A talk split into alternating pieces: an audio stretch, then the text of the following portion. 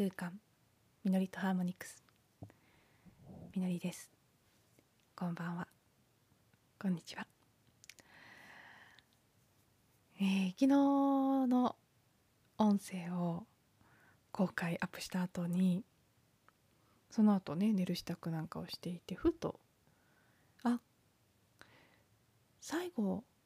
結構大事なこと話したかもしれないっていうふうに急に感じたんです。なので今日は、えー、そこからつなげていく形でお話ししていきたいと思います。新月にねこう願い事をするっていうことの意味なんかを私なりに感じたことをお話ししてそして、えー、自分が実際に昨日から始めたジャーナリングのワークで自分にとってのこう最高最善の人生のねビジョンっていうのを思い描いて書いていくっていうワークをしたことを通して確かにそうやってビジョンとしてこんなことが叶ったら理想的だなっていうことは出てくる。でもそれも一つ一つ叶ったら素晴らしいけれどもそれと同じかもしかしたらそれ以上に大切だなって自分が感じたのが日常の些細なこと本当に小さな小さな日常のどんな日々であれその日々の中にある小さな喜びや幸せや感動に気がついていくそしてその一つ一つによって満たされる私的に言うとほうぽのぽの的な生き方でもあるんですけど本当にねほぽのぽののクリーニングを実践して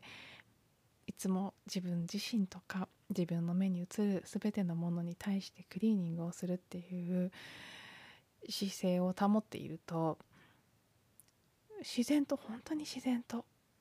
ちょっとしたね命の輝きとか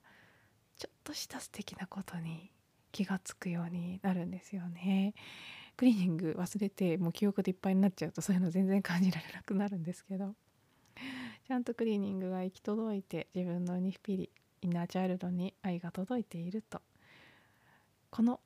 都会のど真ん中に住んでいてもお散歩をすれば自然の美しさに気がつき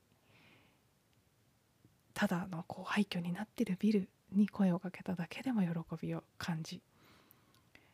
なんか本当に毎日の中に特別なこと何にもなくても感動や嬉しさがあるっていう体験を何度かしてきているので本当に自分を満たしてくれるのってそっちだよねっていうのも知っている。なので、まあ、それが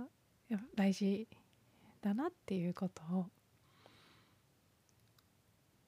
感じたっていう話を後半のところでさせていただいたんですけど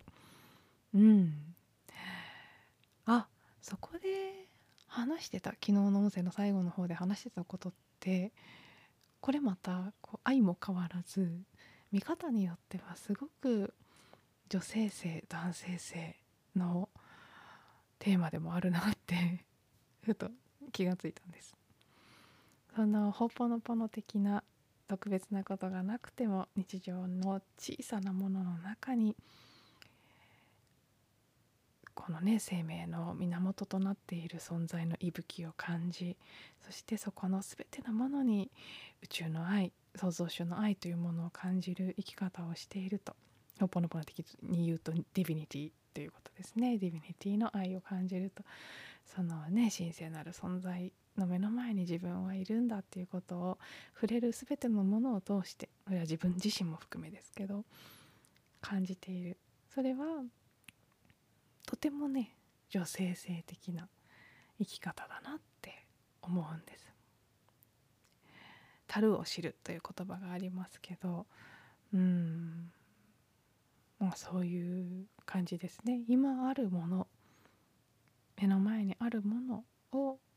受け入れてその中に全ての存在の中に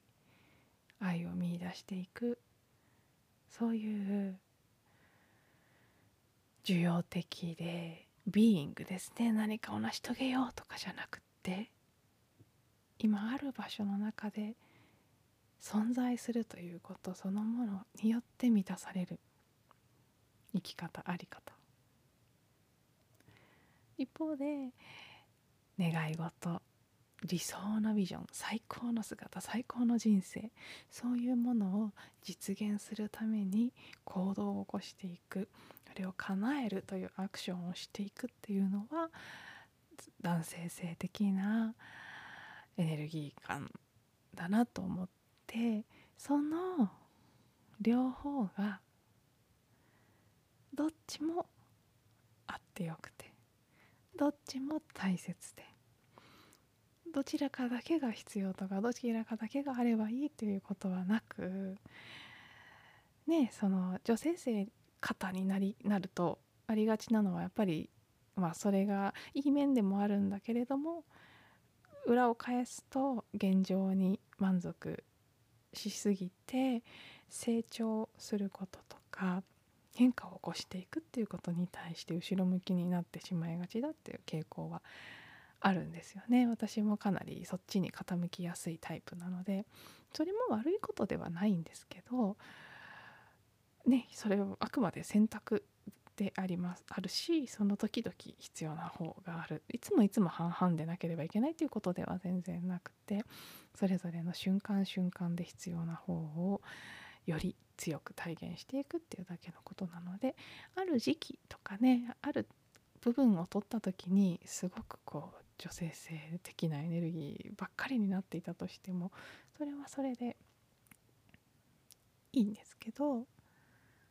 ま、そればっかりだと変化や成長がないっていう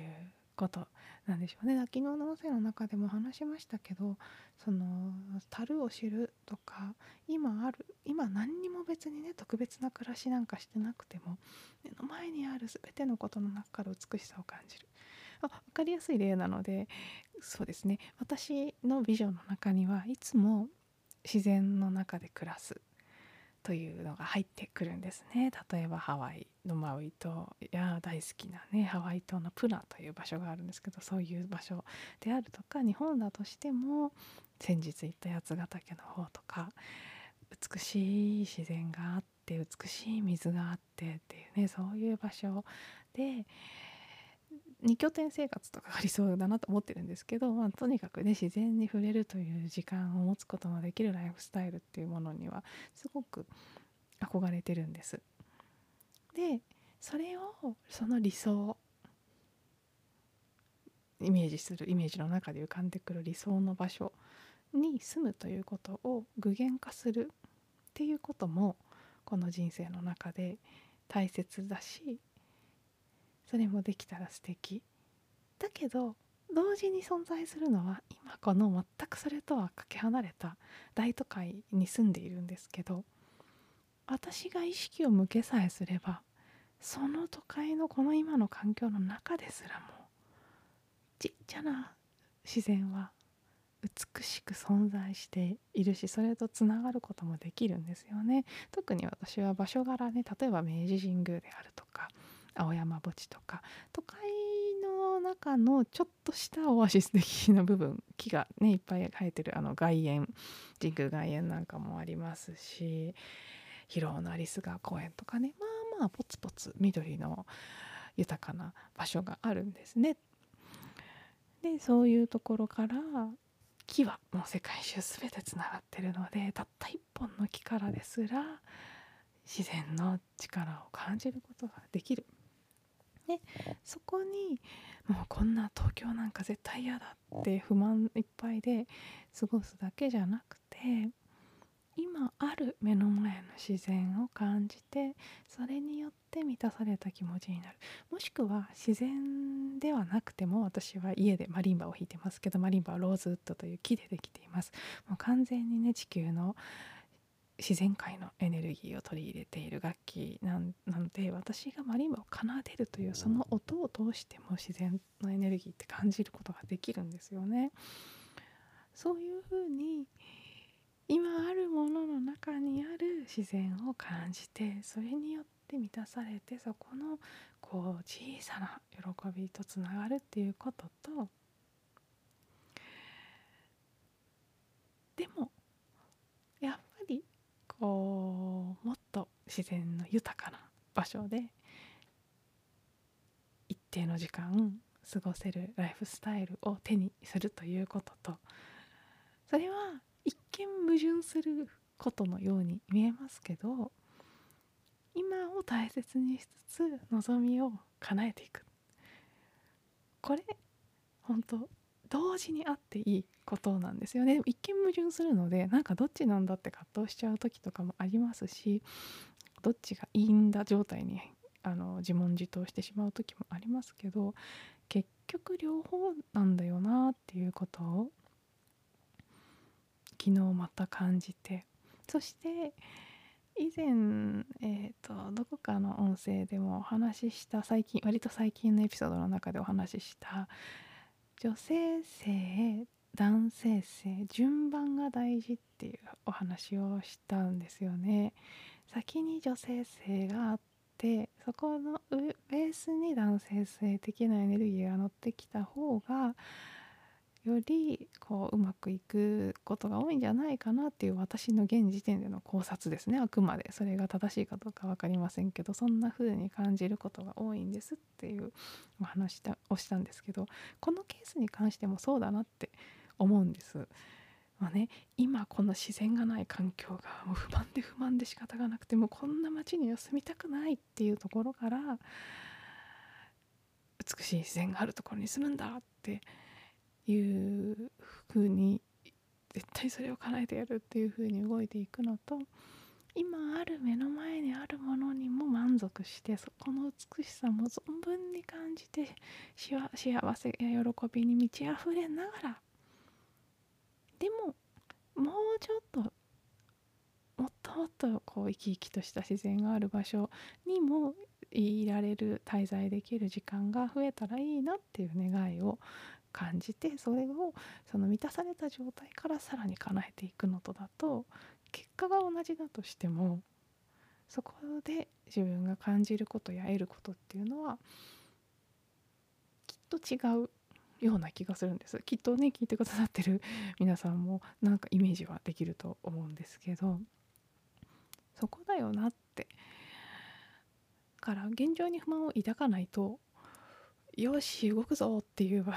エネルギーは出てきにくくなってしまうのでそこが難しいところでもあるんですけどそれこそがねその女性性男性性のバランスを取るということの意味なのかなってどうしてもバランス取るっていうと半々でいなきゃとかねどっちの要素もこう同時に持ってなきゃいけないっていう感覚になってその時なんか訳が分からなくなっちゃったりしがちなんですけど、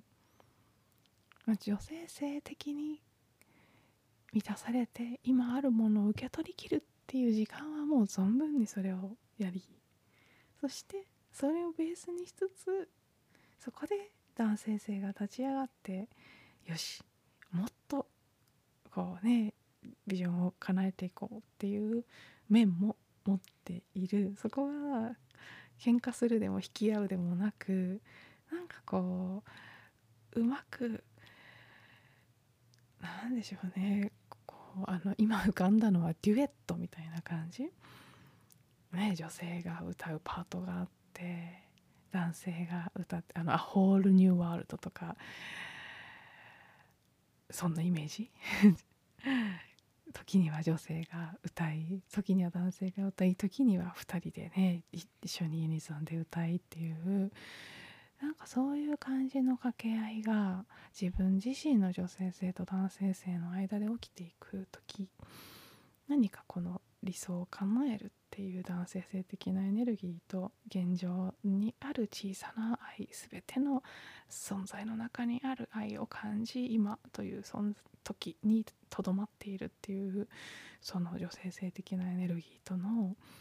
調和っていうのが一番いい形で満たされるのかもしれないななんていうことをまた、うん、昨日の話を通じて改めて感じました。そんな風にしてね。あ今も抱いている夢も叶えつつでも毎日の中の小さなことに喜びを見いだして生きていきたいななんて、まあ、この、ね、今回の乙女座新月のエネルギーを感じながらそんな意図を私自身は立てました。明日はね99でくくりの日で著陽の節句ですね。また明日のエネルギー感を感じつつ何か時世に合ったこと受け取ったことをお話ししていきたいなと思いますのでまたよろしければ明日の音声でお会いしましょう今日も最後まで聞いていただいてありがとうございました。